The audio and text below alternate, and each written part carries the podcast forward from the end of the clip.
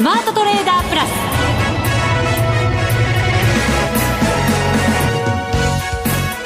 ス。全国のリスナーの皆さんこんにちは。内田まさです。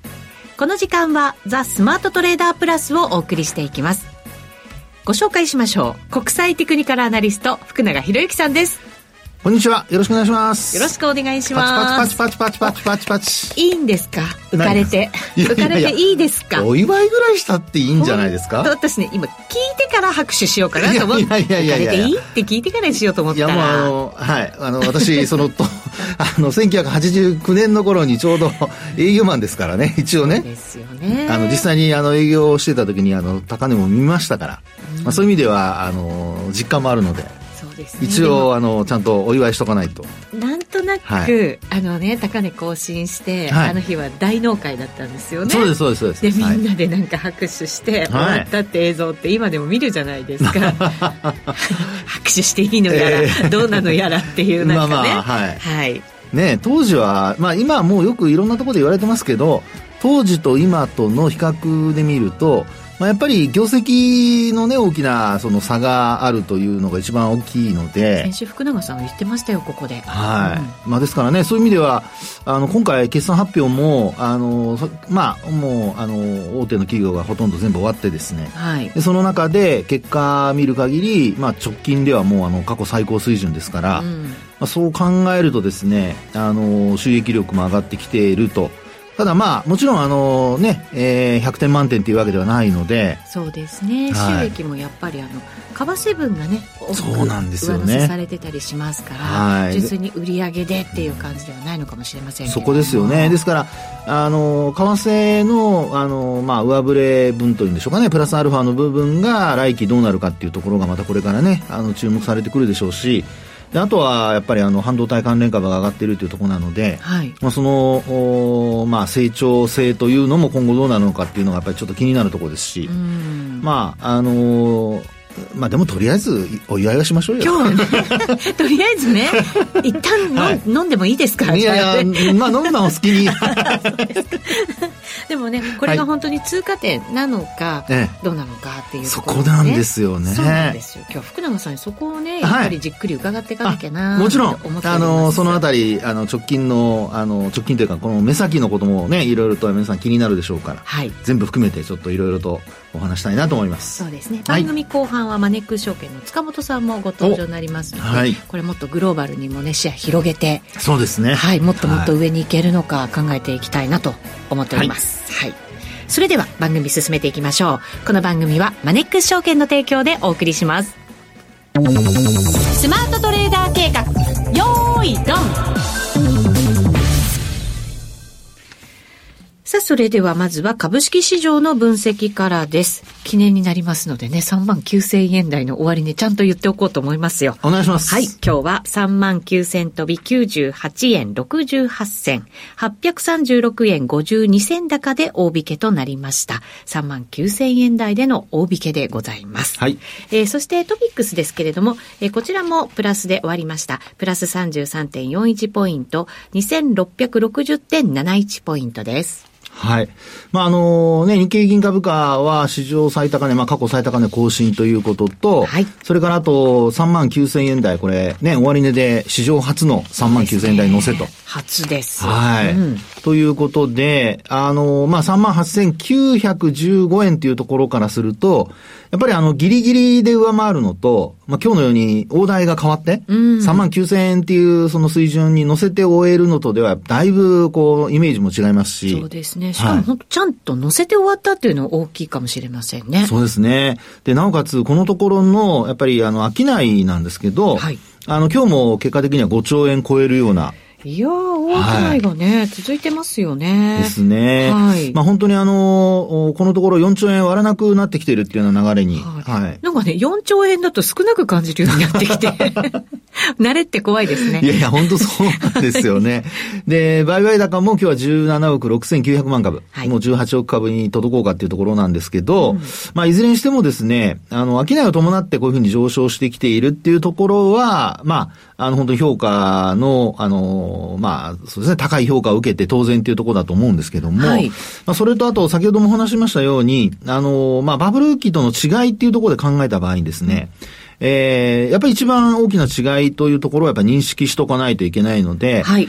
まあ、要は今のこの株価の上昇がですよ、あの、当時と同じようにバブルって考えるのか、それとも、その水準訂正というふうに考えるのか、まあ、あるいは、あの、海外との出遅れでですね、まあ、その水準訂正というふうに考えるのかによって、まあ、それこそ、あの、まあ、内田さんが一番知りたがっている、これから先行きがですね、そうですよね。ねどこまでいけるのかとか、はいどういうふうな形になっていくのかっていうのはね、重要ですよね。ね、そういうふうに変わってきますよね。えですから、その見かけと、それからあと、その中身とですね、あるいは皆さんのセンチメントと、まあ、そのあたりを、あの、しっかりとやっぱり比較してみておかないと、まあ、あの、いくら私、弱気というか、あの、慎重な私でもですね、やっぱそこは、やっぱり、あの、これまでもお話してきたように、やっぱりトレンドがもう出てしまっている以上、はいあの、それに逆らうっていうのは、これはまあ良くないことなので、まあ、そういうふうなことをですね、やっぱり、あの、まあ、慎重なのと弱気とはまたちょっと違いますからね。で、弱気だとどうしても、あの、空売りをして、し、えーしたくなっちゃいますし、なりますよね。ね、そうですよね。だそうなると、結果的にここまでですと本当に踏み上げられていると。んで、ちなみにあの、まあ、今、あの、話の流れでちょっと、あの、さ別の話ちょっとししますけど、はい信用取引のですね、あの、改ざんと売り算で見ると、はいあの、改ざんが結構このところ膨らんでまして、はい。ええ。で、3兆9000億円まで、あの、先週16日申し込み時点までの分なんですけど、増えてきてるんですよね。はいで、4兆円に届こうかというところまで膨らんでます。で、一方で、えー、今度はあの、売り算の方なんですが、はいこちらも実はそれなりに膨らんでいてですねえー、1兆円増えて、あの、1兆円超えてきてるんですね。そうですか。はい。はい。ですので、まあ、比率的には、まあ、4対1ぐらいの比率で改ざんの方が多いと。ですから、まあ、あの、このまま、あの、改ざんだけが膨らむようなことになると、まあ、やっぱり、その時給の関係で見たときには、えー、どこかでこう、上昇が止まると、そうですね。はい重くなりますよね。そうです、そうです。で一気にやっぱり皆さん利益確保の売りを出したくなるというところになると思いますので、はいまあそういう意味ではやっぱり時給面で見たその新、あの、まあ信用取引の改ざんの増加っていうのは、ちょっとやっぱりあの注意をして見ておかないといけないのかなと。はいで、ちなみにこれ16日までということになりますと、まあ先週の末までなんですが、これ今週もうこれで、あの明日が、あの、まあ天皇誕生日でお休みですから、まあそうなりますと、まあ今週の分の22日までの分が来週また出るわけですよね。はい火曜日27日だと思うんですが、これ祝、あの、祝日入っても多分た27だと思うんですけど、ひょっとしたら28かもしれませんが、まあその発表で、えー、またまた改ざんが4兆円超えてるとか、はいまあ過去の水準で言っても結構高い水準なので、4兆円超えるとやっぱ高いという感じ高いですね。なんですね。はい。ですから、そのあたりまで、あの、まあ、増えてるっていうことになると、まあちょっと、あの、もう来週、金曜日からは3月相場入りということになりますので、えー、その流れが変わるきっかけになるかどうかね。はいまあそれをちょっと見ておかないといけないというのが、まあ、まず一つですね、今の話の流れで。需給のところでははいちょっと注意も必要だよという水準に来てると。そうですね。はい。で、あとは、その、さっき、あの、お話ししかけた、その、業績面での話なんですけど、これは随分収益力ついたっていうふうに考えていいわけですよね。そうですよね。あの、一つはですね、やっぱりあの、先ほどからお話しているその PR で見た場合のええ EPS なんか見ると、これあの、今日の上昇は含まれてません。昨日までの時点の話なんですけど、えー日経銀の PR が16.28倍。はい。で、あと、その EPS、これも逆算、日経銀株価を PR で割ったものになりますが、なんと2356円。はい。これ過去最高水準ですね。そうですよね。はいこれもバブルのね、ところから比べれば。あもちろんもう桁が違いますあ、からね。全然違いますね。ええで、ちなみにバブルと言われた当時は、もう PR が40倍、50倍というふうに上がってって、はいで、まあ60倍前後までいったと。そうですね。はいある意味もう成長株みたいな感じですよいや、ね。本当ね。ええもう大体、成長株って言われてもやっぱり年間、そうですね、あの、営業利益あるいは純利益で30%ぐらい成長しないとそこまでいかないような、そんな株高でしたからね。そうですよね。だからこそバブル。そうですね。だったわけですねええですから株価に関してはまあバブルというふうに、そういうふうに言われるわけですけど、はいまあただ、あの、景況感っていうところで見るとうん、あの、まあちょっとやっぱ違うんですよね。はい。で、何が違うかというと、あの、例えば失業率なんか見ても、今の失業率って結構低いと皆さん思われるとは思うんですが、ええ当時の失業率ってどのぐらいだったかって、えーわかります？わかりません。そうですよね。わかんないですよね。ええわかんないです。でね、ちなみにですね、あの、1900、あの、これ、えっと、私が取っているデータは、これはあの、おえー政府からあの出てるデータなので、まあ基本的には問題ないと思うんですけど、これで見ると、えっと、1900、例えば89年はい。あたりの失業率って、2.1とか2.2とか、あ、ごめんなさい、2.1%台ですかね。うんうんうん。で、あと、あの、あ、ごめんなさい、もっと低いのがありますね。えーっと、失業率で見ると、そうですね、えーっと、2%前後。はい。はい。というのがあったんですね。で、直近の失業率が2.26%なんですけど、12月の。はい。えー、あ、失礼。えーっと、12月の失業率が2.4%ですね。4%。2.4%今のがちょっと高いんですね。はい。ですので、あの、当時、景気っていうところで見ると、やっぱり当時の方が、あー結構景気は、んまあ結構というか、まだ良かったと。そうですよね。あの頃って本当になんかこう、就活楽だったんだろうなって。すみません。楽して入りました。申し訳ありません。その後超氷河期が来たわけじゃないですか。もうね、ほんと数年違うだけでかわいそうだなとは思いますけども。ね天国と地獄みたいな感じでしたよね。本当そうですよね。えなので、まあ本当にですね、あの、値動きで見ます、値動きじゃないんですね。ごめんなさい。景況感で見ますと、あのーまああー実際のそういった、こう、失業率、雇用の面で見るとですね、2%前後だった当時と、えー今のように2.4%って言っても低いとは言われているものの、それより低かったと。はい。で、なおかつね、これ、1年とか、もっと続いてるんですよ。はあ。あのね、2年ぐらい続いてるんですね。そうなんですね。はい。2%前後の失業率が2年前後続いてたんですよう。ーん。ですから、あの、基本的には、あの、景気は良かったんです。そうですよね。はい今よりも人口が多くて、ね、低かったわけですかね。そうですねそうですよね。はい若い人たちも今よりは多かったわけじゃないですか。こう出生率もね、当時はまだね、今より高かったでしょうからええね。働いてる人もね。ええはい。なので、まあそう考えてもですね、やっぱりあの、実体経済は良かったんですよ。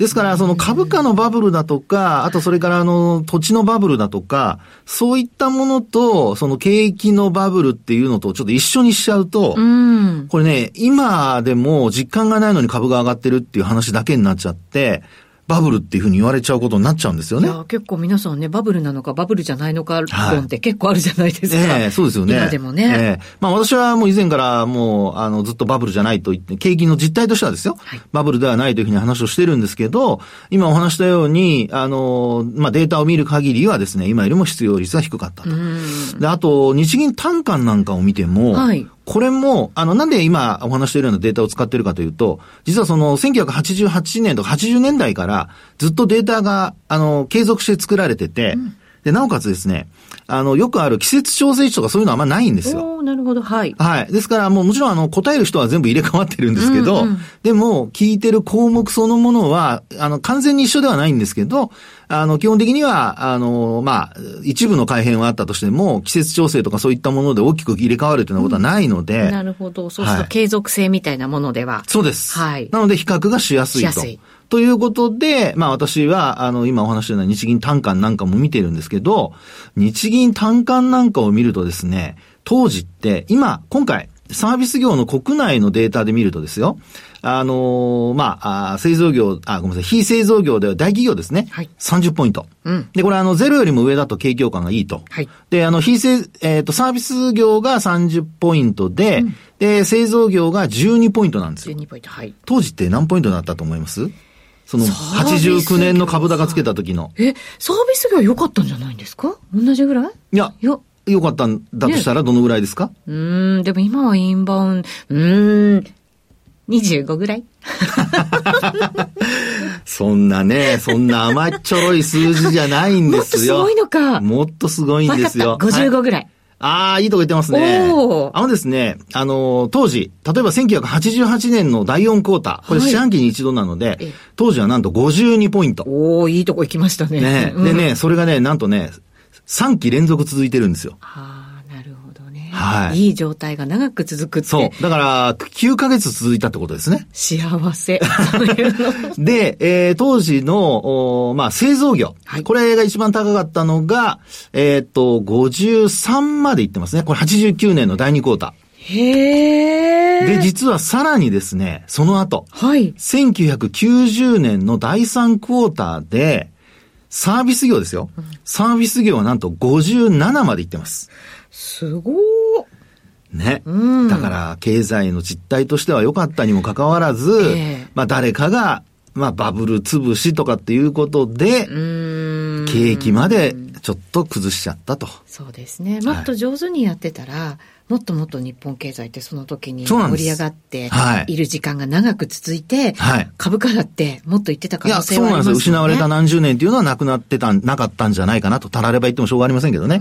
ですから、その当時の、やっぱり日本のその金融政策を、まあ、例えばアメリカのですね、えー、当時のバーナンキー FRB 議長だとか、はいまあ、そういった方が、あのーまあ、反面教師じゃないですけども、すぐに利上げをするのはダメだとか、うん。まあ、そういうようなことで緩和状態を続けていったっていうことなんですよね。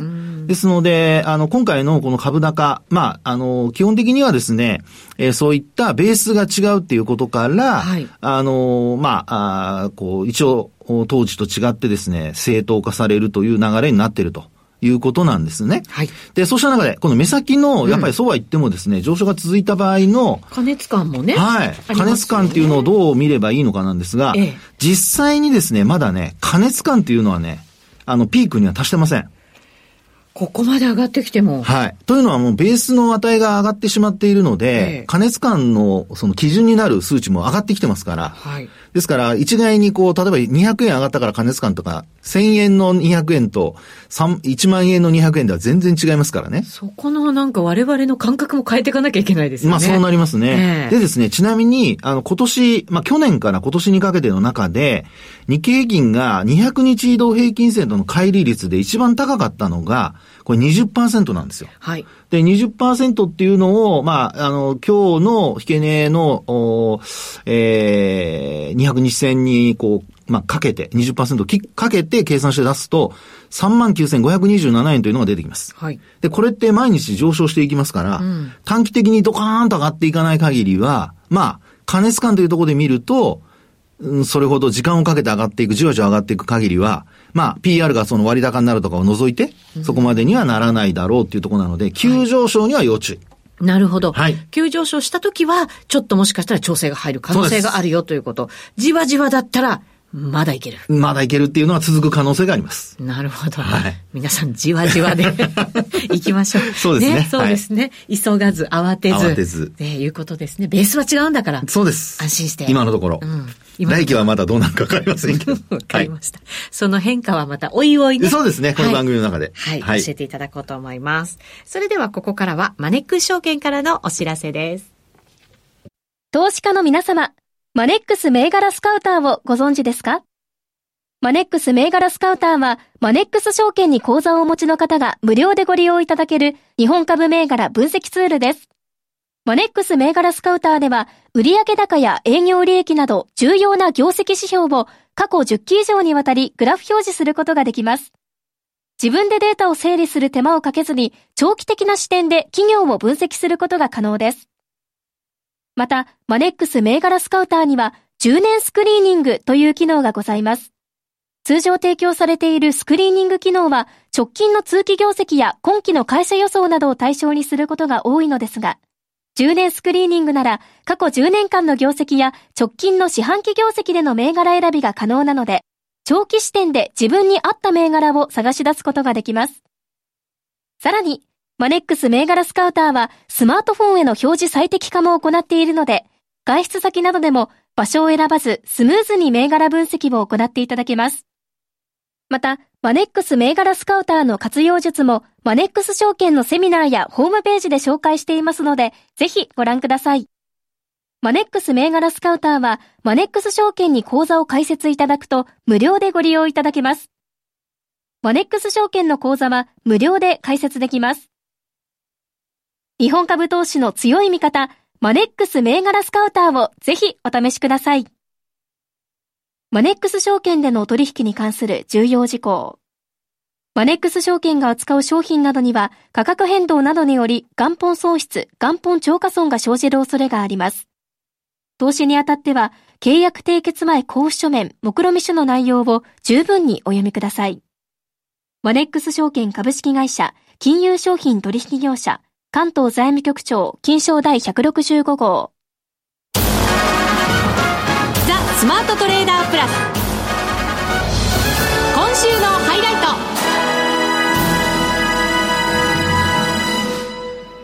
それではここでラジオ日経からのお知らせです。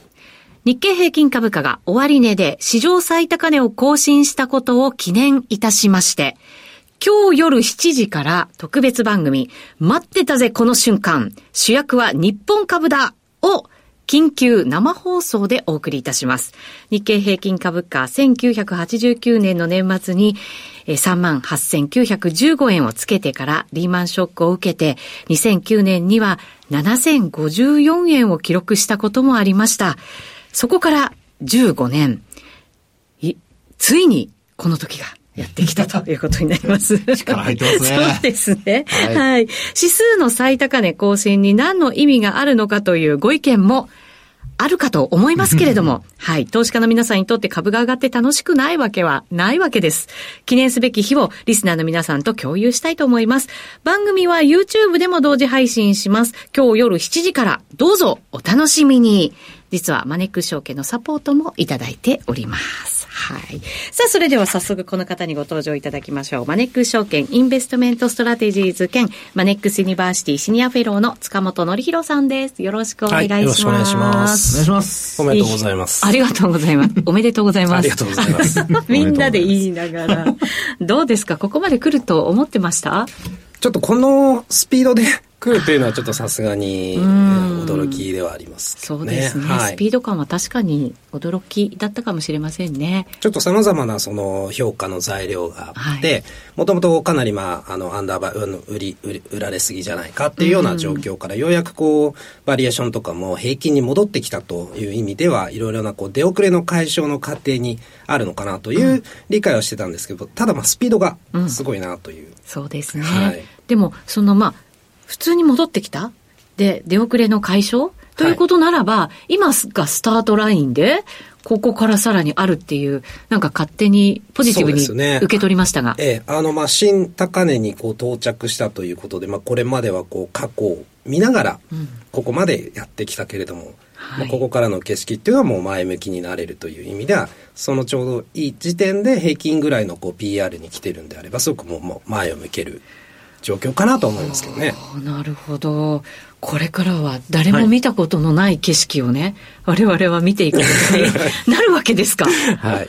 日経平均ベースで。ねちょっとドキドキしてきたよね。そういうふうにまあ前向きに評価していける。そうですね。そのじゃあ景色どんなふうにイメージしていけばいいんですかね、今後ね。はい、そういう状況に入ってきたということなんですが、えー、ちょっとまあ株の話だと、あの、米国株ってグロース主導になってるんですよね。こう、よくグロースバリューってファクターの、あの、パフォーマンスで見るとグロス主導ですねと。で、実際にまあ上がっている銘柄もマグニフィセントセブンって言われたりする。まあ、集中してますね。はい、もう文字通りグロスだなという感じなんですよね。はい。で、日本株も同じようにその AI ですとか半導体っていうような形成的な言われ方はするんですけども、うん、こう同じようにファクターでグロスとバリュー見ると、バリューの方が有効なんですよね。うんはい、だから、まあそういった意味では、あの、テーマとしてはこれまでの割安感の解消というのが進んできて、うん、あの、違う動きをしている。アメリカはグロース、うん、日本はバリューということで違う動きをしているのは、投資家からすると分散効果にも一応なるわけですよね。アメリカ株と日本株。組み合わせればいいそうですね。グロースも持てるし、バリューも持てるというふうな感覚になるんだろうなと思っておりますね。はい。そっか。そうすると、じゃあ、合わせ技でまだまだこれからいけるっていうことになるんですか？そうですね。アメリカ株がどっちに動いても、これまでってやっぱりアメリカ株の動きを気にしながら日本株を持っていましたけれども、ここもとのこの今回の相場の始まりから見てみるあのまあ去年ぐらいですかね。ずっとバリュー主導できているということは当然違うものをテーマにして動いてくれているので、これが続く前提であれば日本株も米株も分けて持てるというような感覚かなと思うのと、はい、ちょっとアメリカのグロース株ってやっぱり高いよね、あの、まあ、安くないよねっていうのは結構要因に。そうなんですよね、ええ、またよく上がってるものがよく上がってきたじゃないですか。そうですね。ね、はい、この言い方どうかと思いますが。だからそここからのこう買っていくものとかっていうのってなかなか難しいなっていうのもあるわけですね。そうですね。はい。で、あの、まあ、グロース株って前回のそのバブルの時もそうですけれども、やっぱり一極集中してしまって、じゃあその時って、ちょっと比較、参考比較としてどれぐらいの時間軸あったっけとか、どれぐらいの伸び幅あったっけっていうので見ると、まあちょっとそれなりに上がってはいるし、やっぱバブルの時って当然わからないんで、タイミングとか、売りのタイミングとかっていうのは、そういった意味では、またちょっと上がってしまうここのまま続くリスクっていうのも当然あるかとは思うんですけれども、はい、ただ、ちょっとファンダメンタルズに照らしてみたときに、結構今回ってあの、すごくこれまでとは景気サイクルが異なっているような感覚が強くて、うん、要は、まあ、よく言われるのは、ノーランディングということを前提にすると、再度、やっぱり、こう、景気が、マインドが上がってくるような感じはあります。要は、リセッションに入らずに、再びこう、ISM とか、景況感指数全体が上がってくるのであれば、グロースだけじゃなくて、いわゆるこうバリューとか中古型とか、銘柄の物色がこう広がっていく。はい、そうですね。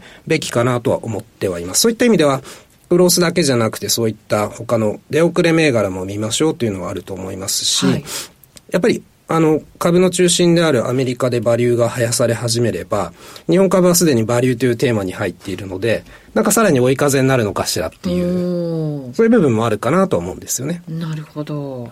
なので、グロースは、やっぱりちょっとバブルっていうことも考えながら持てるし、それ以外の部分っていうのは、ノーランディングシナリオとして注目できるし、日本株も、あの、まあ、固有のテーマとかバリューっていうテーマで乗ってるでしょうし、一方で、債券っていうのは、やっぱり景気、うん、違う動きをする。特にまあ、あの、最近あの、もうなくな、な、なくなったって言うとあれですけど、まあ、リセッションに備えるっていう意味では、やっぱり、ここまでこう金利が上がっている状況で有効かなとは思うんですよね。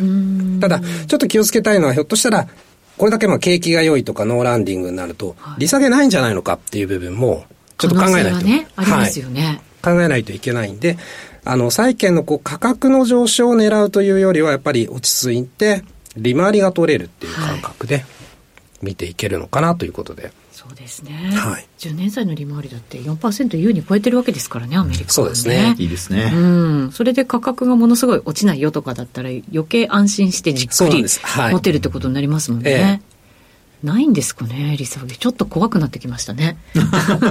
本当にないのかもしれないっていう。